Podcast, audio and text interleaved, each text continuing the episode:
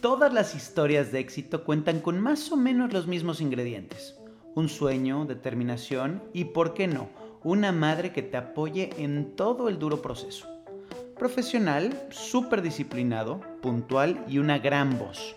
Eric Ibarra, o mejor conocido como Alan, él y yo tuvimos una conversación de todo un poco, pero con una profundidad muy particular. Escucha y no te pierdas detalles.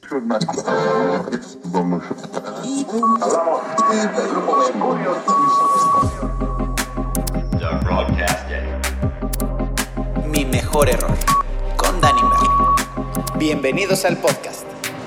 Pues lo, lo digo de una forma melancólica, lo digo. Lo de digo forma- como, lo dices como un lamento. Lo digo como un lamento boliviano. Quejido que el No, viento.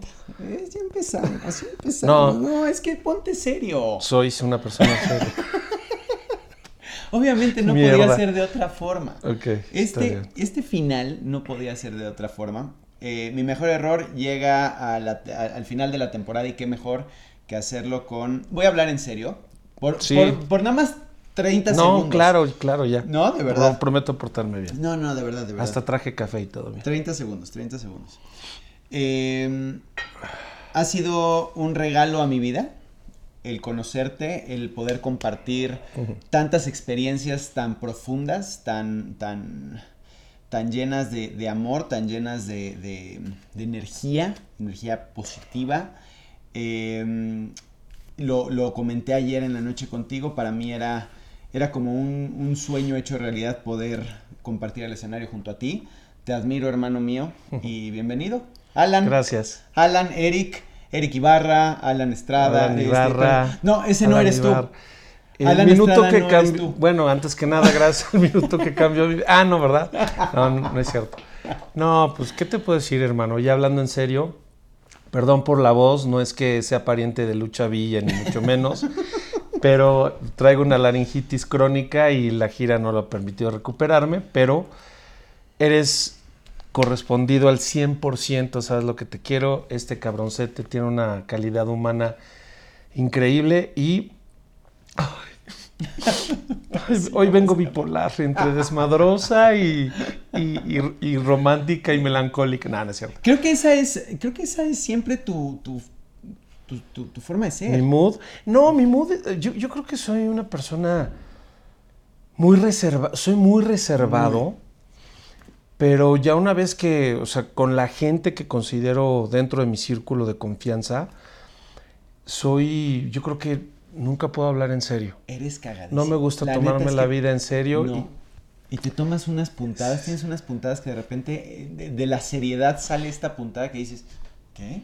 ¿En serio? sí, sí, como que muchas veces la gente, estoy hablando con ellos y les digo algo y ni siquiera lo agarran, y que dicen, no, esto no pudo haber provenido de una persona así de seria. Entonces, pero sí me gusta. Al 100%. Me gusta divertirme y también te digo igual, eh, de igual manera estos cuatro años han sido mágicos, increíbles. Sí, cómo no, han imagínate, ya estado llevamos cuatro muy cabrones, años. muy fuertes, cuatro Cuatro. años. ¿Te lo hubieras imaginado llegar a este No, punto? jamás. Hoy estamos en Ecuador, eh, Quito, por, por última vez eh, en este año, porque siempre decimos, es la última vez que vamos y siempre regresamos, sí, ¿no? regresamos a Quito, no manches. Ya somos embajadores. aquí. Embajadores Ya que nos den una llave o algo así. Mínimo, ¿no? Sí, chinga, Se pero bueno. las pilas. Sí, pero la verdad es que uno de esos, como dices, tantos errores, de que yo me acuerde, fue una vez que hace muchísimo tiempo, yo estaba viviendo en Miami todavía y descubría Twitter y, y tuiteaba pura pendejada, la Ajá, verdad. ajá. Aquí estoy haciendo una pasta, hasta que alguien me dijo, deja de tuitear mamadas, no eres, no eres chef oropesa, güey, ¿no? Entonces, este, tuiteé, este, una fan de ustedes, de Mercurio, me dijo, oye, Alan, ¿y qué, qué- qué te parecería cantar algo con Mercurio? Y no sé qué. Yo estaba echando desmadre, ese es mi humor ácido. Y dije algo así como, este, pues, ni, que, ni que tuviera las rodillas para atrás, ya sabes, como, no me acuerdo qué pendejada contesté. Y ahí conocí Pensando el en poder, pensando en Chipruto, exacto. Y ahí conocí el poder de las fans de Mercurio, porque se me dejaron ir, pero con todo, cabrón. Entonces yo ya no sabía ni cómo arreglarla. Dije, qué cagada. Dije, ¿cómo le voy a hacer? Y la verdad, ya después entré en contacto, le mandé un mensaje directo a Héctor, le dije, Pasó. cantas increíble y nada me gustaría más que cantar este, contigo, ¿no? Wow. Pero pues como él estaba en México y yo estaba en Miami, imposible arreglar el pedo, ¿no? Sí, sí, sí. Y ya sabes que redes sociales y en particular Twitter es un baño público, ¿no? Entonces todo mundo llega y pinta el- con caca lo que se le ocurra. Entonces, este, pero sí me llevé un gran susto en esa ocasión. Y lo más cañón es que la gente opina sin realmente saber Así realmente saber. de dónde viene, ¿no? Y- y- Exactamente. Y, es un gran problema de, de la figura pública o, de- o del político. Sí, los que estamos en... en- en, eh, ahora sí que, que, ex- eh, que- que estamos expuestos a las críticas de los demás, que de repente te dicen, ah, es que eres un payaso. Oye, vengo cansado, traigo un vuelo de 16 horas, Sí. vengo bajándome del aeropuerto, este, lo que quiero es descansar, y tú Sí. me dices que soy mamón. Sí, no, eso sí está cabrón. Es medio injusto, es medio injusto. Es- y eso en, y en mil cosas más, pero, pero ya adentraremos a, a los detalles. Lo que quiero que me platiques es, Sí. ¿qué hacemos aquí? ¿Cómo, cómo, cómo llegamos aquí? Y ya me dijiste Copa Airlines. Este, pero antes de eso, ¿cómo llegué? ¿cómo, ¿Cómo llegaste tú a estar hoy donde estás? Ay, pues yo, yo empecé en radio. Mucha gente no sabe esto. pero yo No, empecé ¿cómo? A los nueve años, mi papá siempre trabajó en, en radio. Ajá. Era promotor de Discos Ariola, después EMI, para la gente y para los millennials. No tienen ni puta idea de lo que esto significa, pero eran sellos discográficos que hoy se reducen a dos, creo que Sony y Universal, ¿no? Que son los únicos existentes que yo me acuerde. Pero él trabajaba en radio y, y un día, era Día del Niño, iban a um, entrevistar a los del primer eh, Juguemos a Cantar, que fueron festivales ochenteros. Hubo dos o tres, creo que tres. Y pues eh, hemos salido muchos cantantes de, de- De ahí. muchos Sí, artistas de ahí. claro, sí fue una especie de semillero, si se lo puede decir así. Entonces, yo fui a una entrevista en la XCW que hoy en día se graba, bueno, muchos programas para Unicable, todo lo de Jordi se hace ahí, Está cañón, todo está cañón, todo eso. Y este, me invitaron a mí como a hacer bola con otros niños, ahí junto con De la relleno. perrada de relleno. En eso están los conductores que la verdad no me acuerdo quiénes eran. Nueve años. Nueve años de edad. Wow. Papá, llévame, papá, llévame. Ah, chingui, joder, hasta que me, me llevan. Y este, y agarro al güey. Y eran dos chavitos, una niña y un niño. Y al güey, de plano, le quito el micrófono. a la chingada. Esto soy yo. Agarro el micrófono y empiezo a entrevistar a todos, a los que estaban ahí, Juanito Farías, de mi viejo caballo de palo, que tampoco tiene ni puta idea, pero eran los representativos ahí. Este. Lucero, creo que fue, Lucerito en aquel entonces. Y empiezo a entrevistar a todos así, pero de- del forro me lo saqué. Empecé a entrevistar a todos. Me la pasé como pez en el agua, contando anécdotas, preguntándoles cosas.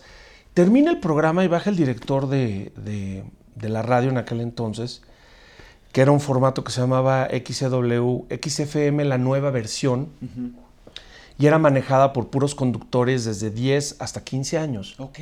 Y ese era el formato de la estación en aquel entonces. Entonces llega este tipo, Juan Carlos, no recuerdo cómo se apellidaba, pero me, me dice, oye, ¿y tú cómo te llamas? Yo, pues Eric. Oye, ¿te gustaría quedarte aquí a trabajar con nosotros? Puta, volteé a ver a mi mamá y le dije, por, su, por favor, di que sí, ¿no? Sí, sí, sí. Y me dieron un programa que se llamaba Lo que nos gusta, de una hora todos los días, ¡No! de lunes a viernes, cabrón. Entonces yo terminaba la, la- la- la escuela Escuela. y en chinga, ¿no? O sea, pues yo vivía siempre, bueno, satélite. igual que tú, yo fui ¿no? este, del Bronx toda mi infancia. Perdón, y en friega, vete a- al centro hacer radio. ¿Qué decía que hacía?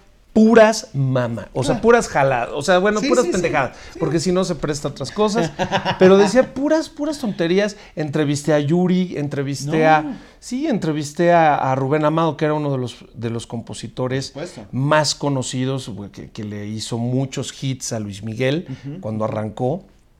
Este, me metí en todas las cabinas de radio, siempre estaba, "Oye, ¿dónde está Eric? Está en todos lados, ya, va al aire.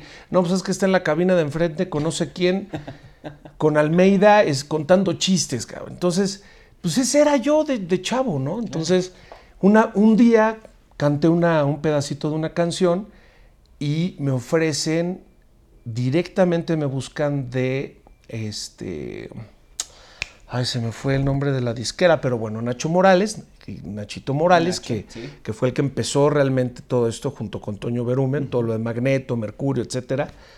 Este, eh, Melody creo que se llama. Melody. la- claro, Melody. por supuesto, Melody. Eh, me mandan llamar que, eh, para no hacer el cuento muy largo, interesados en, en- en hacerme un disco de De solista. solista. de ¿Cuántos niño. años tenías en ese momento? Pues nueve y medio, diez. Diez. Diez, años, diez añitos. Llegué con ellos, llegué, este, Nora hizo una la esposa de, de- de Nacho Morales, descansa en paz, empieza a prepararme, ¿no? A enseñarme cosas, me pone con un coreógrafo y, este, y me empiezan a preparar para lo que era el segundo festival Juguemos a Cantar Claro. este, que era la segunda edición en la que estuvo este, Juan Ramón Palacios, que bueno, pues hoy día, bueno, hizo tantos años este, su programa en Monterrey, al que fuimos de Desvelados. Que bueno, toda la gente sabe. Eh, estuvo Cristian Castro, mucha, mucha gente. Este, ahí conviví con, con muchas personas, estaban pensando cómo darle, cómo format, empezar a, a- a darle forma a mi carrera. Dijeron, bueno, vamos a arrancarlo ahí. Pensaron en mí para Magneto, pero en ese entonces Magneto está, eh, más o menos en Elías Estás y yo hay una, chico. hay una diferencia de, Elías me lleva cuatro años y ahorita pues ya somos señores, no se nota, No no, hay bronca, pero en aquel entonces pues sí se notaba, porque yo era un mocoso y estos eran ya adolescentes, No, ¿no? y aparte, imagínate, la vida de ellos era completamente eh, Ya se la- ya se Ya, la- ya, exacto, exacto, exacto. Y yo, no pues, yo todavía, yo- Tú todavía ni peleas. en el- Yo, no, no, no. Sí andaba, tenía mi, tenía mi, tenía mi pegue, pero pues este traía con queso las, las, quecas. las que- sí, sí, sí. Pero este, pero la verdad, ahí arranqué, ¿no? Y grabé un disco con canciones que después, más adelante, sacó este Pablo Ruiz. En ese entonces, Nacho ya como que hubo un, un tema político dentro de, de- De la de la empresa. empresa. Típico. Y perdió él mucho, eh, quizás como la, la injerencia o la, el poder de decisión de muchas cosas, muchos de sus proyectos empezaban a tomar forma por otro lado por IM. Me dijeron, oye, pues se va a suspender tu proyecto de solista y ni modo, ¿no? Entonces Dale, en, ese inter, más o menos hice algunos castings para teatro musical, igual estaba un poco, pe- estaba un poco más chico que esa generación de. Vaselina De y todo este tema. Y aparte, te soy sincero, eh, mi mamá fue la que me apoyó más en este tema. Mi papá no tanto. Siendo que él era el que se dedicaba al, al tema de Demasiado, disquero. ¿no? Él, él no, no me apoyó tanto, honestamente. Algo sabía que no le gustaba. Pues yo creo que sí. Y sí, sí, sí. Él, él, él sí, sí, sí, sí se echó la vida loca en sus tiempos. y este. Y, y yo, la verdad, pues venía. Yo traía, yo traía las ganas, ¿no? A esa edad. Pasó mucho tiempo, eh, estudié la escuela normal como todos los adolescentes, pero estudié guitarra clásica, soy, este, me convertí en baterista autodidacta. Es que eres un gran músico, aparte. Pues- Tocas batería, guitarra, piano. Piano no, pero Ah, piano. este, batería y guitarra sí, este, sí me clavé. Eh, es- tenía una banda de rock eh, local, eh, de las clases salíamos y sacábamos repertorio ochentero, todas las canciones que te puedas imaginar. Y en eso eh, vuelvo a tener la oportunidad de tener el acercamiento con lo que es ahora Sony y grabo unos temas y coincide con aquel entonces la entrada de, de- de como una nueva generación de, De música. de- no, una nueva generación de ejecutivos Ah. a Sony, eh, una nueva guardia, por decirlo así, y entra Marcos Maynard, que era director de marketing, y él traía mucho la idea de un grupo brasileño que se llamaba Dominó, que fue un madrazo en, en Brasil. Dijo, yo quiero hacer algo así, un, un dominó o hacer algo importante en, en- en México. Y, y contactó a Toño Berumen. Para no hacer el rollo, dijimos, oye, yo, hice un, yo me metí a hacer unas pruebas de voz a Sony. Me dijeron también, oye, pues vamos a ver si igual le hacemos algo contigo. No sabemos qué hacer, güey, no sabemos dónde poner. Pero sí te queremos. Pero sí te queremos. Entonces en eso se da la conjunción y en eso madres, oye, pues sabes qué, que es una voz como la tuya, con algo como Magneto. Pero ya existía Magneto. Ya existía Magneto, Magneto llevaban cuatro discos, me parece. Ok. Y entonces cuántos años tenías en ese yo entonces? tenía 17 para 18. 17 para 18, madres. Y este, y pues, oye, pues está esto, ¿qué onda? Yo era mucho más rockero, pero dije, pues es, la, es mi oportunidad de, de realmente estar en un estudio, de entrarle, ¿no? Y de Con subirte todo. a algo que ya estaba De subirme a algo que, ya, estaba creado, Porque ¿no? también cuando eres solista también tienes como esa, pues es un volado al aire de a ver qué pasa. A la gente Claro. le puede gustar o le puede no gustar. Claro, y es claro. un plot. Pero ya teniendo un magneto que viene con una historia que no era todavía famoso en ese entonces. Habían hecho algo, pero todavía no despegaban de la forma en la que despegaban Claro. cuando tú entraste. Claro, exacto, no. Pero pues como dices, mira, este Toño trabajó años con, con Edgardo eh, Díaz de... Sí se llama Edgardo Díaz, el, el- el manager de Menudo, ¿no? De toda la vida. Y trabajó con él y traía muy bien y muy clara ya el formato y lo que quería. Entonces estar con, con alguien que ya trae claro lo que quiere es formar parte de una visión. Y que lo funcionó Y esta, perfectamente. claro, ¿no? Y esta visión es, fue, fue Magneto, que fue un, madrazo y un bombazo, ¿no?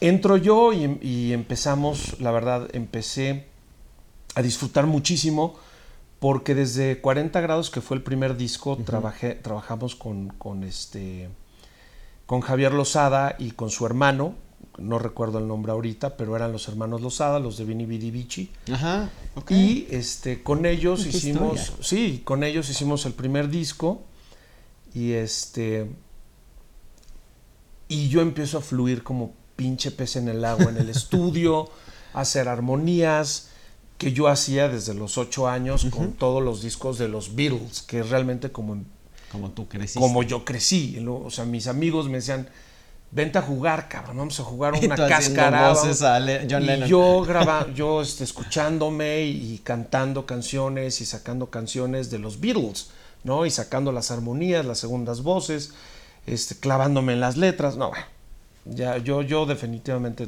era Estabas harina de otro- otro costal, claro. ¿no?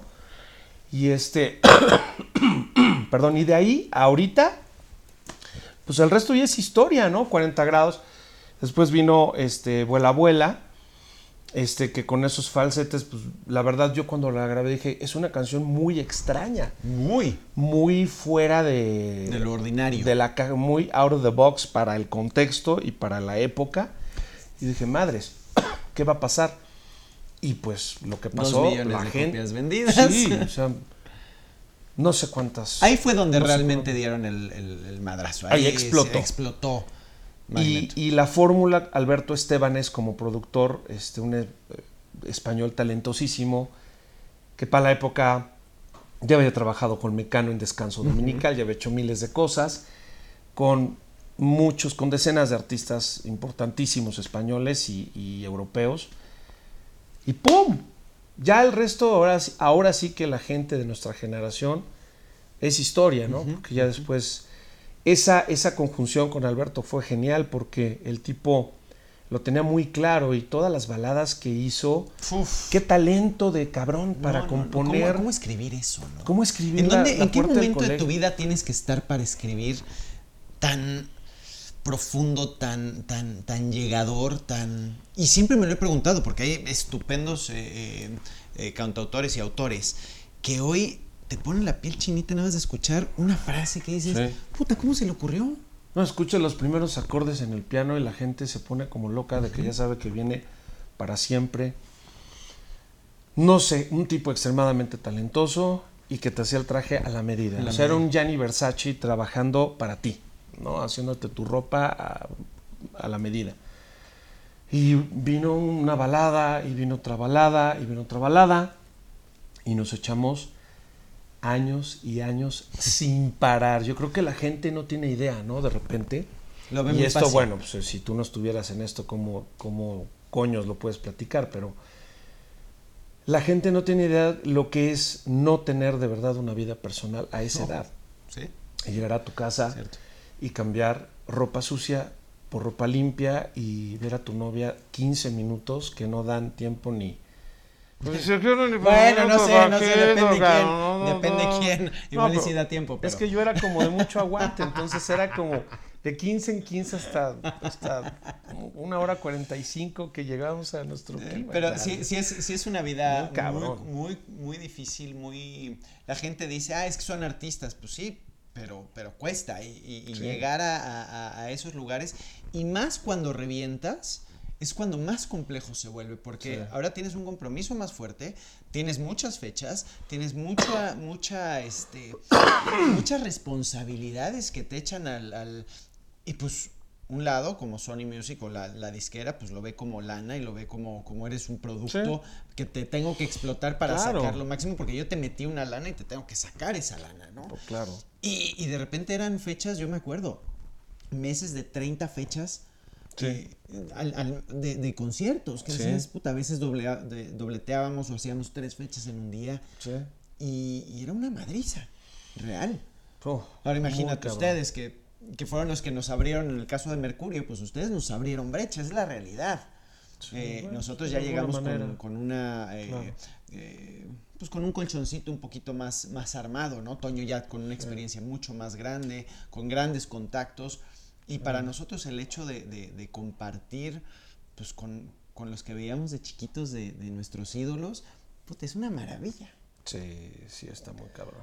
Ahora, en base a todo esto y a lo que has vivido, viendo tu, tu- tu vida eh, hacia atrás y diciendo, esta es la película de mi vida.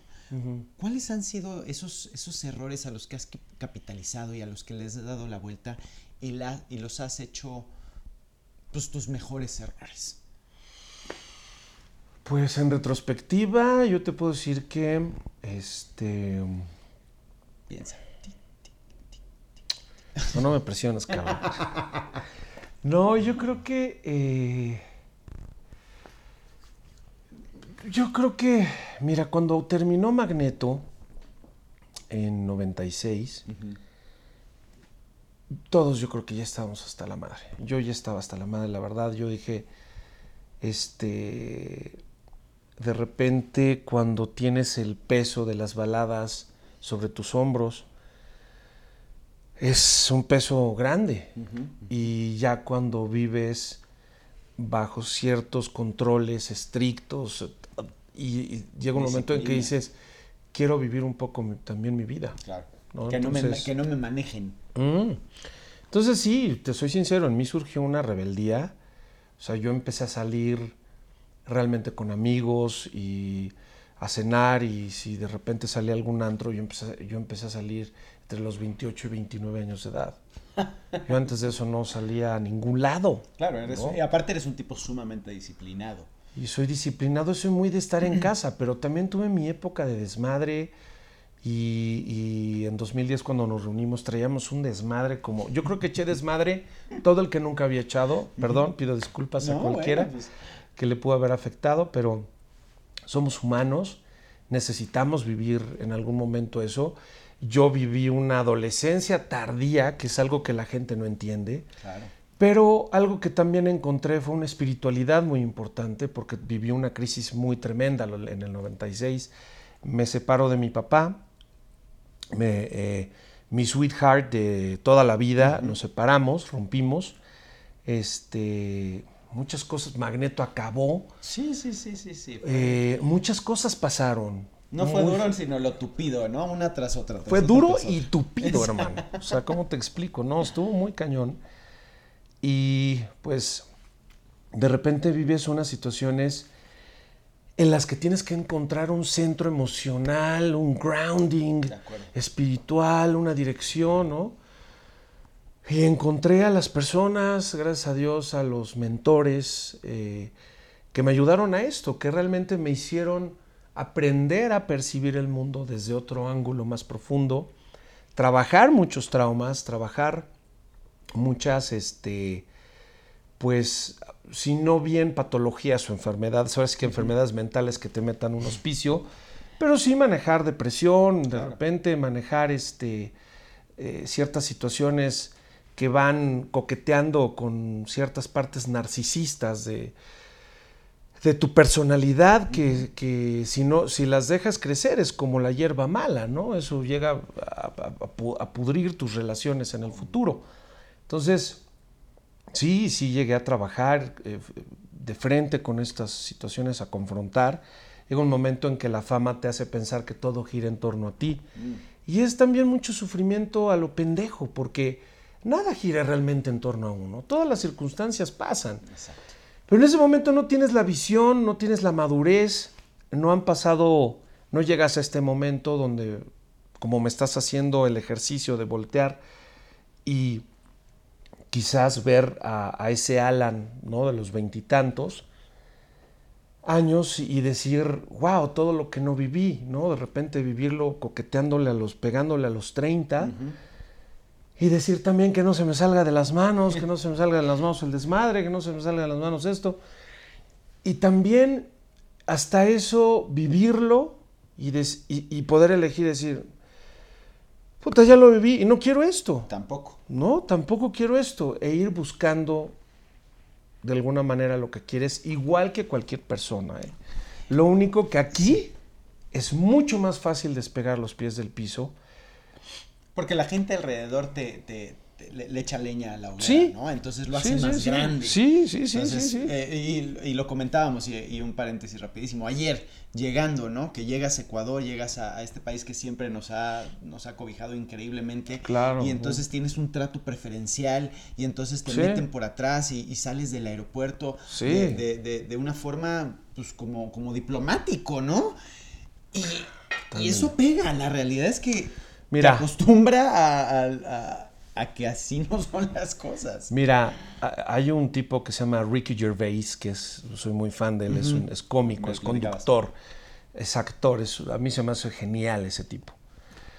Y en su especial de Netflix, eh, Humanity, el güey dice todo eso, dice, dice, este, al principio cuando llegaba, o sea, me traían pues de, de Reino Unido, este, eh, vuelos eh, overseas, ya sabes, para llegar a, Estados Unidos, a Jimmy Fallon, hacer todo esto. Primera clase. Y llega el tipo y, este, y se brinca las colas, se brinca la línea, ¿no? Y, dice, y dices, uy, hasta te vas tapando al principio, ¿no? Con un poco de vergüenza de, coño, ¿no? Toda la gente me va, me, me quiere matar. Con este trato preferencial, dice, la segunda vez que llegué, Dice, ya era, a ver, ¿dónde está el estúpido ese que me va a hacer llegar a mi hotel en 15 minutos? ¿No? Entonces, él decía, this is how spoiled I am. Dice que ya ahora, o sea, si no es, quiero mis nueces caramelizadas, si quiero mi vaso de champaña. Y digo, hoy en día yo creo que ya hemos vivido de todo. Yo a este momento de mi vida ya he vivido, he vivido en Miami, he vivido la vida del actor, que es muy cabrona y muy dura. cuando tienes proyecto ya ganando en dólares, cuando te quedas sin chamba, yo me he quedado sin chamba más de un año, ¿no?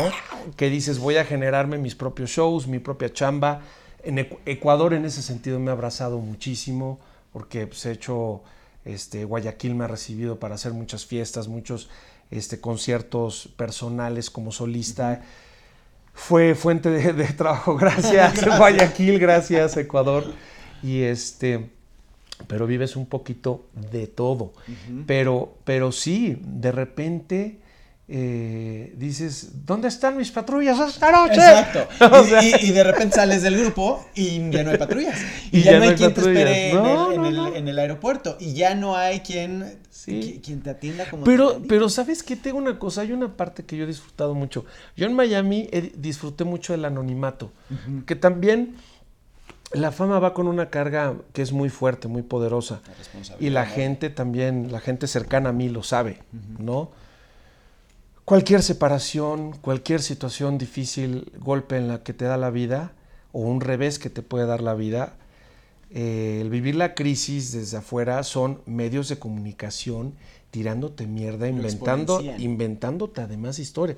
O sea, arrancando historia con ustedes, ya sabes, una pinche revista que, bueno, este, no voy a decir el nombre, pero inventando que Héctor había dicho que yo, que mi problema con las drogas me había separado de él, cuando estábamos más unidos que nunca disfrutando la gira de M&M y, y cosas así, ¿no? En mi separación.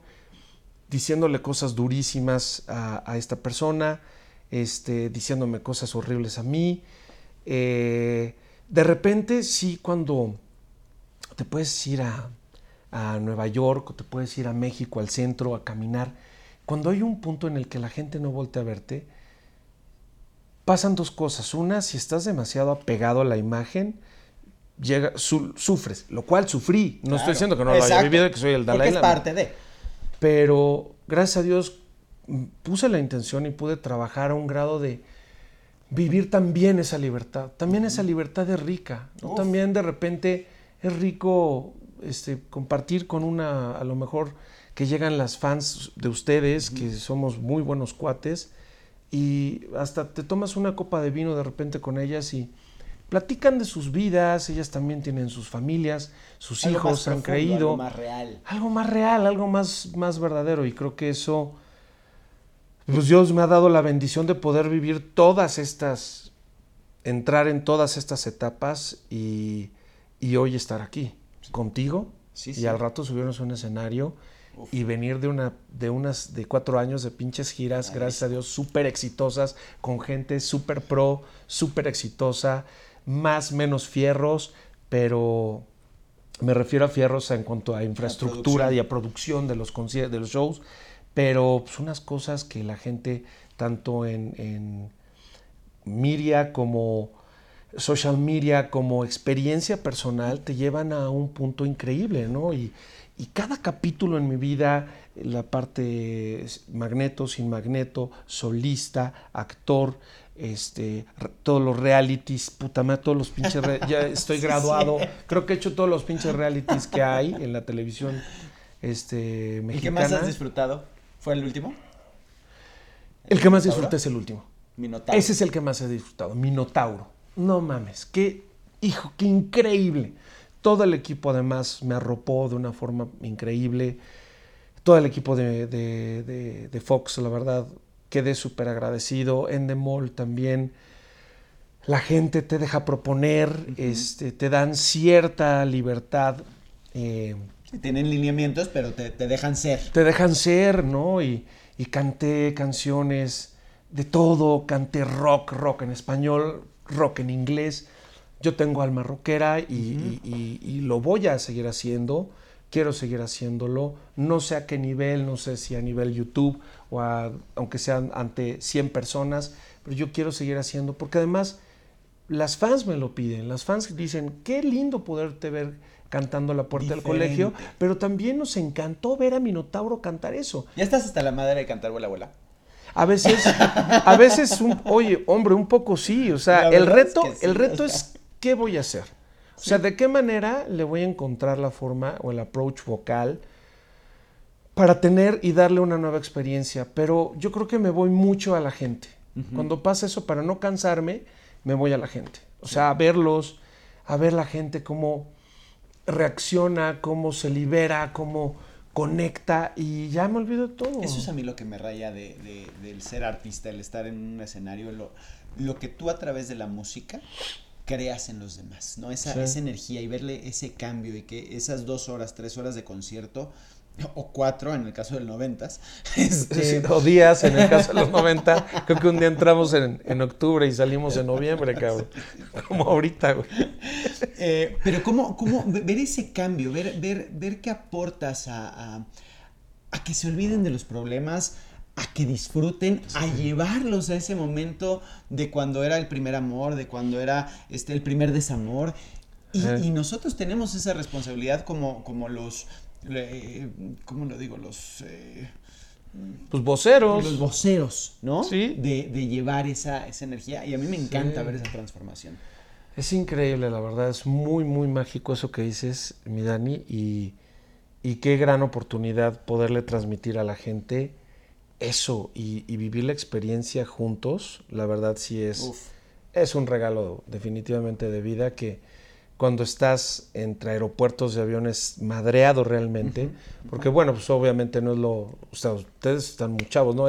me da mucha risa. Yo, güey, o sea, cuando yo era niño, yo veía a los señores de 40 años y veo las fotos y eran señores de 40. Ahora tú eres pendejo, o sea, pero ves imbéciles como este. No, no es cierto. No, las No, cremas, pero los ves y ya es otra pinche generación, la verdad. Y, y yo eh, lo valoro eh, y, le doy gracias a Dios de poder estar viviendo este, hoy en día con, con mi pareja que le llevo 13 años y que ella, o sea, su, uno de sus familiares más cercanos era súper fan. Ajá, Y ella me conoció a través de esta persona. Ajá. Y ella, puta, en la ¿Quién vida, es? en la vida se imaginó y hoy la conozco y, y es la, la adoro, es el amor de mi vida, es mi inspiración y, y le digo, oye, ¿no te pega la brecha generacional? Le dice, no, porque en cierta forma yo también crecí escuchando tu música, Claro. ¿no?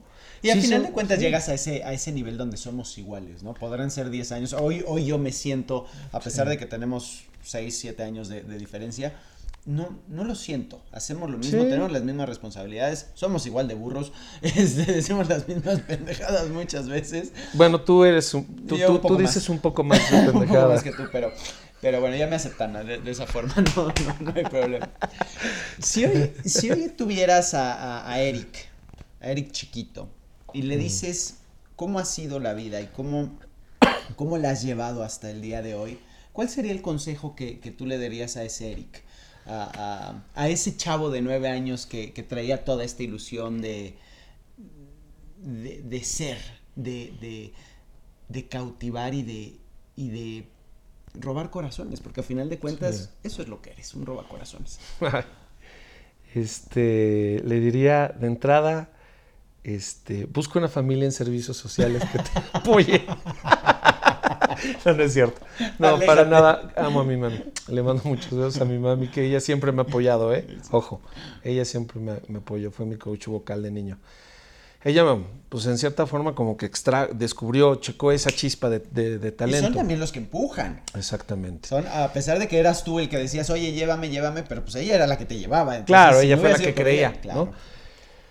Yo le diré a ese niño, todo va a estar bien, cabrón. No te angusties. Todo va a estar bien en su momento. Qué chingón. Nada más. Creo que, creo que es un, un gran. eh, una gran filosofía. ¿no? Es que fue además, fue un niño muy aprensivo. Yo creo que la, la sensibilidad para la música que tuve, para el arte, toda mi vida, eh, yo, yo viví como, yo creo que estuve a dos de ser autista o un pedo así. Ok. porque no había filtros. O sea, sentía todo de con demasiada intensidad y esa parte de mi carácter o de mi temperamento no siempre fue bueno. Mucha gente me dice, es que qué chingón ser, ser intenso y no ser súper... Le dije, no es tan chingón. Entonces yo le diré eso a ese niño porque fue un niño que somaticé muchas enfermedades por esas inestabilidades. O sea, yo también la gente no sabe, pero yo no, yo no nací en cuna de oro, yo no nací en una familia estable, ¿no? Nací en una familia de mucha inestabilidad, en la que había meses para la renta y otros meses ya no. Entonces había que cambiarse, mudarse de casa constantemente. Wow, Entonces, no fue fácil. Mi infancia no, no fue fácil. Eh, me hubiera gustado haber tenido, algo que me hubiera gustado tener es una formación musical más temprana, ¿no? Más completa, más. Más completa. Yo creo que ahorita sería yo un, un pianista y un productor sumamente reconocido y esa parte no la quiero dejar de lado, pero pues sí, hay ciertas cosas como en el ballet, ¿no? Clásico, o sea, La, los, eh, las- la Royal te exige ciertos lineamientos desde y no es porque vi la pinche película de Billy Elliot, chingada madre. Tuve una ex que es bailarina y viví todo el pedo de no, pues que estás muy chaparro, estás muy alto, la cadera sí, la puto, o sea, yo ves de cerca esas cómo sufre la, la gente en ciertas disciplinas que sí tienes que agarrar de chavo. Sí. Ni pedo, ¿no? Pero hoy en día, pues espero que nada me, me... De hecho, estos ejercicios, gracias, No.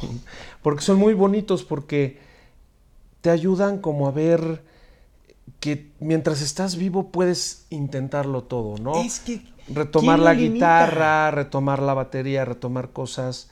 ¿Quién lo Este, limita? me encanta cocinar, me encanta hacer cosas y hay muchas cosas que, que las redes sociales te permiten acercarte a la gente y realizarte y hacer todo esto, ¿no? Todo No lo, lo que lo que este, síguelo y haz, lo que el minuto que cambió, ah no, ¿verdad? No, que la chingada, chingada.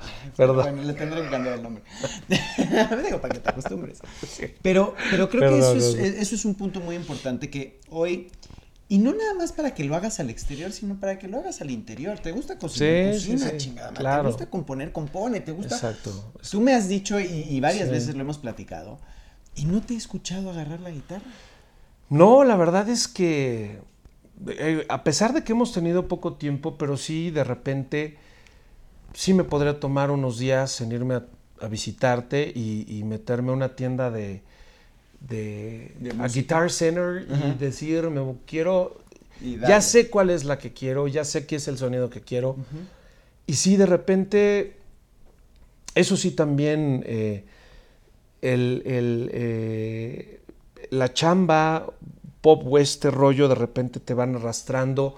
O, o- yo creo que es hasta una misma sociedad exitista, te va arrastrando a otras cosas. Hoy tengo, hoy en día tengo otros negocios, estoy arrancando este un, un negocio de, de real estate también sí. este, armando un equipo de gente joven, de gente cercana, y, este, y pues mi chica está ahí metida y pues estoy viviendo el proceso a través de ella y ves muchas cosas que son increíbles, que forman parte de una nueva faceta, pero toda esta vena musical, pues no, toda esta vena musical, toda esta parte musical, no hay, no hay que permitir que se, No, que que se se pierda y no hay que permitir que se Y vaya. mucho menos de alguien tan talentoso como tú. Muchas gracias. Eso, gracias, eso hermano. definitivamente no, no, nos lo, no nos castigues. Ay, hermano. Porque, porque creo que Mm, tienes, ¿qué tienes dices? mucho que dar y, y- y- y es un honor para mí nuevamente el compartir contigo, el estar contigo, el llamarte amigo, llamarte hermano. Claro que sí. Eh,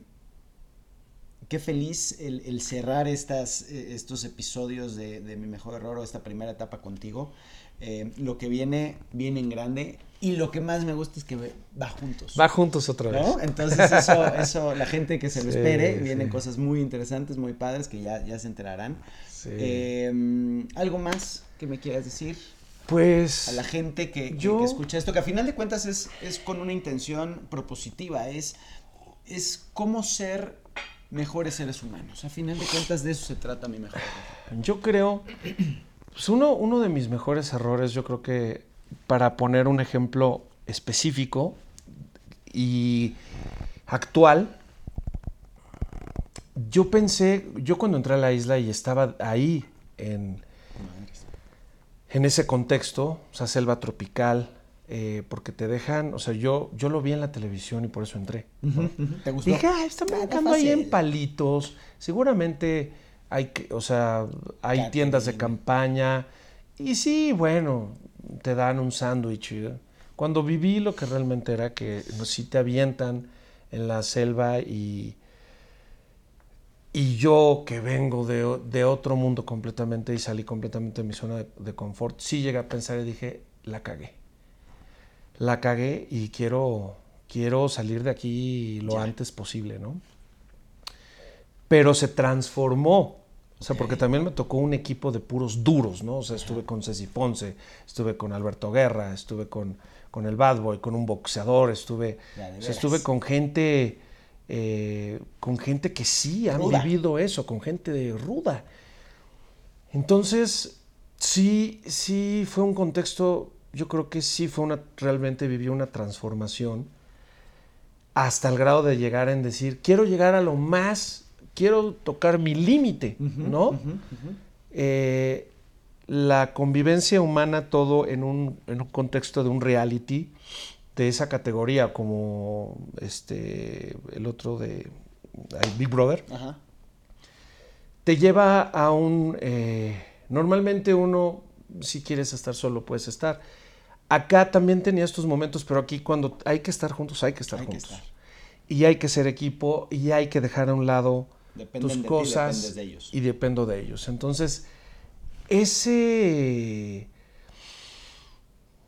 sentimiento de humanidad, esa conciencia de esto es una pinche ilusión, o sea, el pensar que los seres humanos no estamos, o sea, el, pensar que no estamos, que estamos separados, que, que, el, que el wifi o el wifi solo para los aparatos es una pendejada. Entonces es, si yo pudiera decirle algo a la gente, es algo que se está perdiendo, es la conciencia de unidad.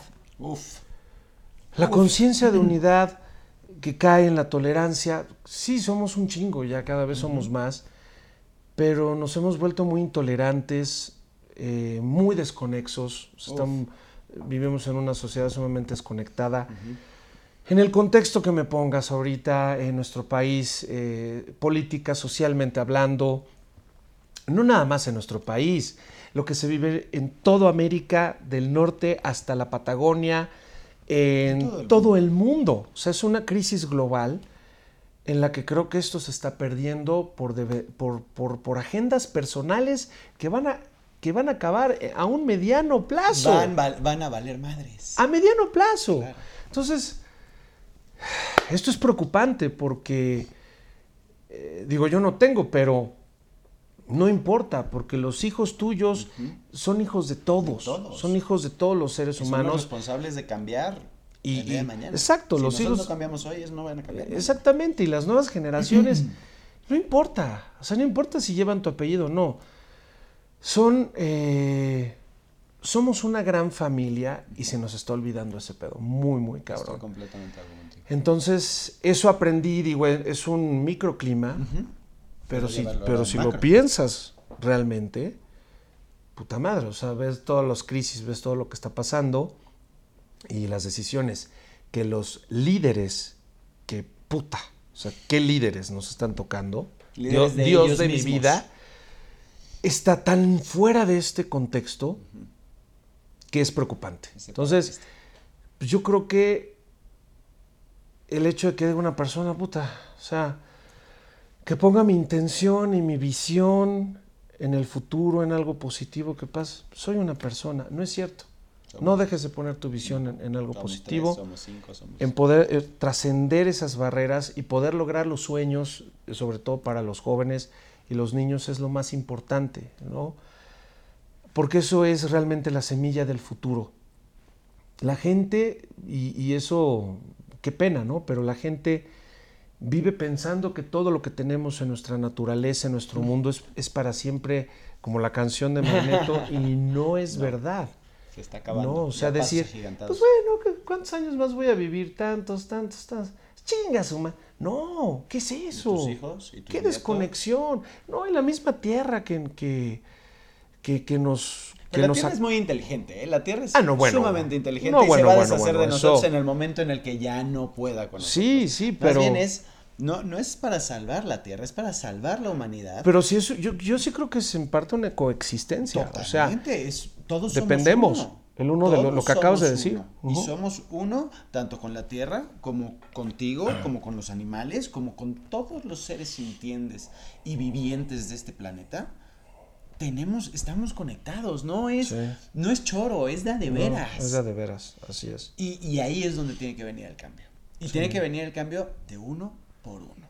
Con los animalitos de la tierra. Mira, te traje unas, te traje unas, te traje unas zanahoritas. te traje unas lechuguitas. Ya, pórtate bien. Me he portado increíble, hasta mensajes humanos estoy diciendo. no, lo que pasa es que la gente cree que los poperos somos unos pendejos. No. y bueno. en cierta forma hay que estar medio pendejo para vivir. No, no es cierto. No, en, cierta forma, cuando eres un chamaco y no tienes, eh, y bueno, y tienes mucha fama, te desconectas, pero yo creo que de alguna manera todos y cada uno hemos buscado la profundidad de nuestras vidas, ¿no? Y, y yo me siento muy afortunado y gracias, hermano, porque somos 10 eh, seres pensantes con unas personalidades a veces tan distintas. tan distintas y lograr el reto no es aceptarlo nada más, sino es una parte del reto, pero conseguir armonizarnos y conseguir la armonía a pesar de esas diferencias, ese es el reto. Entonces, es un micro, micro organismo que se puede generar en... Sí, y, sí. y hoy en día redes sociales es un desahogo para la gente. Yo lo veo, estamos viviendo en una época, llegará en el, momento en la historia de la humanidad en el que las redes sociales sirvan para lo que tienen que servir. Pero por el momento es un desahogo, es un cagadero en muchas veces. Entonces, qué bueno que quizás exista esta, dentro de esta olla de presión, esta válvula de escape, pero cuidémonos un poco más unos a otros. Si nosotros de repente nuestro trabajo es de exponernos y gracias a Dios tenemos las pelotas de exponernos, exponer y abrir de capa nuestros sentimientos. Ojalá que la gente reciba, tome lo que le sirva, lo que no le guste al cesto de la basura, no pasa nada. Pero ojalá que, que lo que hacemos nos vuelva más conectados. Digo, toda esta experiencia de los noventas, de... El otro día lo platicábamos, nosotros lo platicaba con Ari, es un movimiento, son movimientos, ya hoy en día ya no son proyectos, ya son movimientos lo que uno empieza a generar, porque es un chingo de gente viviendo dentro del contexto de la música de los noventas o de la música de nuestra época, viviendo todos esos recuerdos, todas esas experiencias, todos, todo ese viaje en el tiempo, es un chingo de energía. Y somos los encargados de poner la semilla para que sea positivo y propositivo. Exactamente. Y no nada más sea eh, ganelana y no nada más sea eh, me hago famoso y no nada más sea de plástico, sino que sea real. Pero que sí nos mantenga También, en viajando en primera clase, cuando jodido, ¿no? Si se puede un jet No, si, si supiera además la gente, qué, Qué delicia, qué delicia la plática. Sabía perfectamente bien que iba a ser así. Eh, la, tenía, me la saboreaba desde, desde el principio, desde que conceptualicé mi mejor error, sabía perfectamente bien que esta iba a disfrutarla al máximo porque nuevamente eres un gran ser humano. Me encantó el mensaje y al final de cuentas hay que poner eh, a, sembrar esas semillas que traemos y que tenemos tantas ganas de hacerlo. No dejes de hacer tus sueños, el, producir, el cocinar, el, seguir, siendo sarcástico porque, porque nos trae mucha alegría. Pues gracias. gracias, hermano. Yo a ti también te quiero mucho. Ah, pues. gracias. Y esto se acabó. Se fini. Se fini. No te pierdas el siguiente podcast. Esto se acabó. Muchísimas gracias por escuchar mi mejor error. Les pido que lo compartan, le pongan likes, se suscriban y nos den sus comentarios porque son sumamente importantes para nosotros. Nos vemos a la próxima.